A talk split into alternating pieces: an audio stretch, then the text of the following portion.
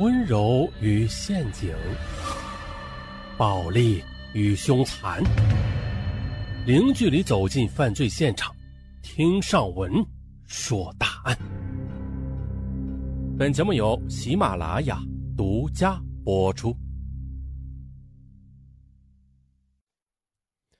那是在二零一一年的冬天，有两件事对于在河北省的深圳警察来说。让他们难以忘怀。第一件事就是冷啊，冬天都很冷，但是那一年特别的冷，风也特别的大。由此啊，民警在出警的时候，不管穿多厚的衣服啊，都能给冻透了，手呢也拿不出来啊，一拿出来就冻麻了。这是一，二就是一起非常棘手的案子了。民警经过多方努力，这案件还是拖了好几年，因此呢。这起案子也成为深圳警方一桩卸不掉的心事那今天啊，咱们就把这起案子从头至尾好好的细说一下。二零一一年十一月二十五日下午，河北省衡水市深州市公安局接到一起报案，报案人称呢，四十二岁的深州居民万罗斯他失踪了。万罗斯是个小生意人，案发前在深州市经营理发店。据报案人的万罗斯的家人说，万罗斯在十天前去前往临县谈生意。一开始啊，先是手机经常的无人接听，后来索性的就关机了。起初家人认为啊是他谈生意啊这顾不上来，但是呢，十天之后的他依然是杳无音信。家人四处寻找无果之后，这才到警局报了案。那失踪的万罗斯说自己是到临县谈生意，那么。他的生意伙伴应该就是最清楚其中缘由的人了。可是啊，警方在走访万罗斯在县城的生意伙伴时，对方却说自己根本就没有见过万罗斯的。民警进一步的调查之后，也证实了万罗斯没有到达过临县。那万罗斯他究竟是遭遇了什么？警方猜测了，万罗斯还未到达外地前就已经出事了。根据这个分析。警方迅速的在深州市内展开了调查，因为万罗斯当时没有车，那所以啊，他如果要到外地的话，通常是要乘坐公共汽车或者出租车的。于是呢，民警重点针对市内的汽车站以及出租车进行了排查。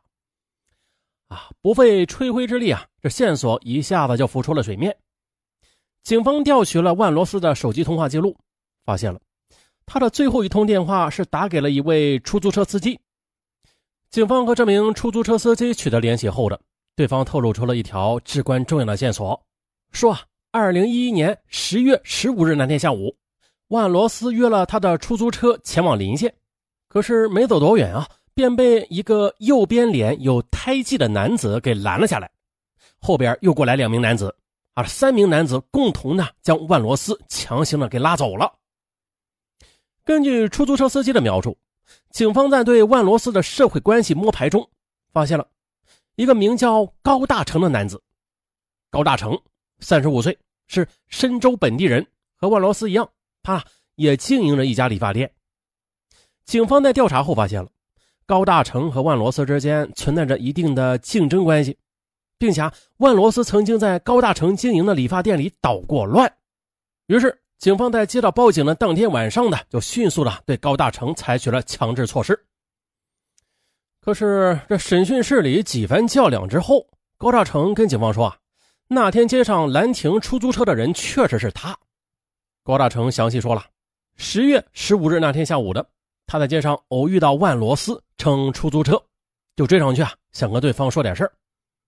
那到底是怎样的矛盾，使得高大成要在大马路上对万罗斯进行拦截啊？并且强行带离啊！据高大成又说了，自己和万罗斯啊是一样的，都从事美容美发行业的啊。尽管相互之间有些竞争吧，但是也没有什么太深的矛盾。这一切都是因为一次喝酒而引起的。案发前的一个月，万罗斯在街上遇到高大成，于是啊便喊他一起去吃饭。期间呢，万罗斯对高大成的好朋友进行了辱骂。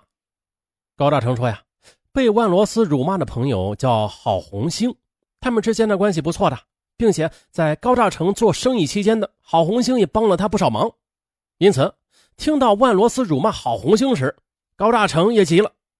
两人拉扯几下之后，万罗斯以要去叫人为由先行离开了。那由于担心遭到报复啊，高大成赶紧通知郝红星。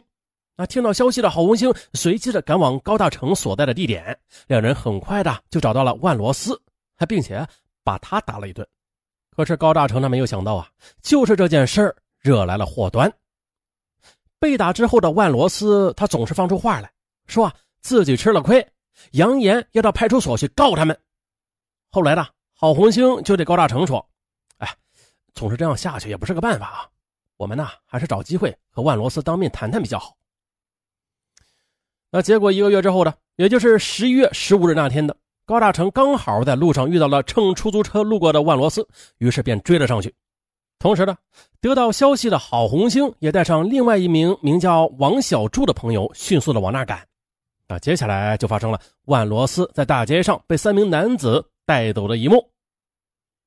根据高大成的交代，警方又迅速的抓捕了王小柱，但是郝红星他却不在深圳了啊，连家人都不知道他去了哪儿。据落网的王小柱说，那天呢，他喝多了酒。加上以前曾经和郝红星一起共事过，一时冲动便一起去帮忙了。那么，高大成三人把万罗斯从出租车上拦下来，又做了什么？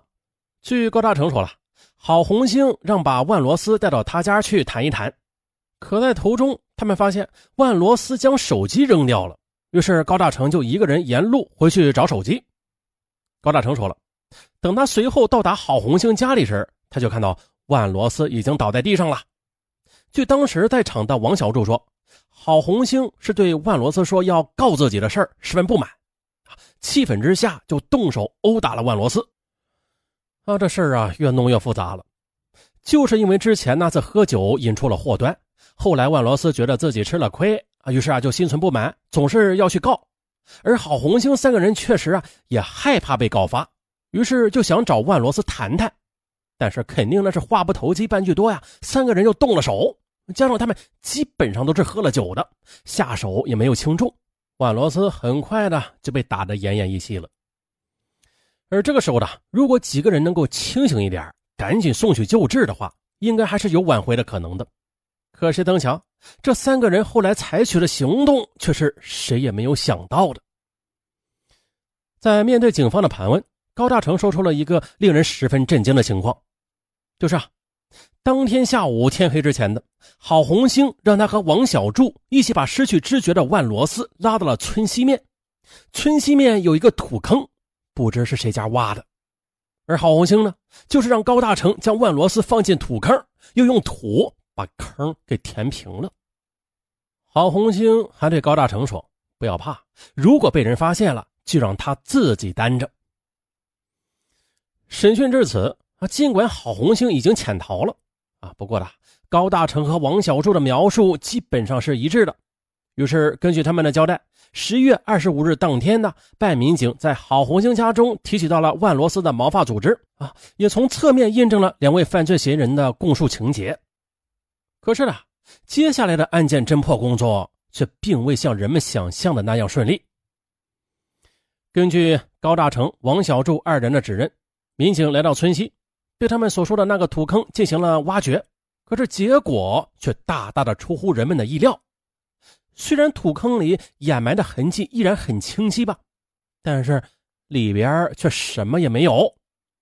这个情况令民警十分意外啊！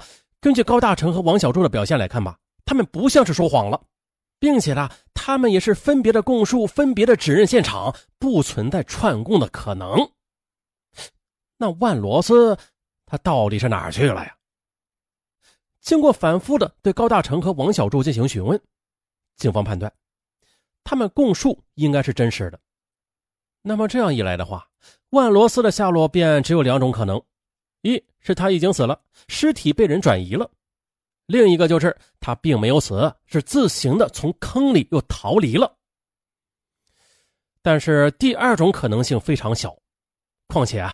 真是这样的话，那万罗斯也应该早就和家人联系或者报警了。可是呢，没有。无论如何吧，万罗斯这个人没有下落，对这起案子就无法认定。这是警方面临的一个非常严重的问题啊！因为，在一起命案中的最关键的证据，那就是尸体啊！找不到尸体，那就不能证明被害人已经死亡。这一切还得靠尸体来说话。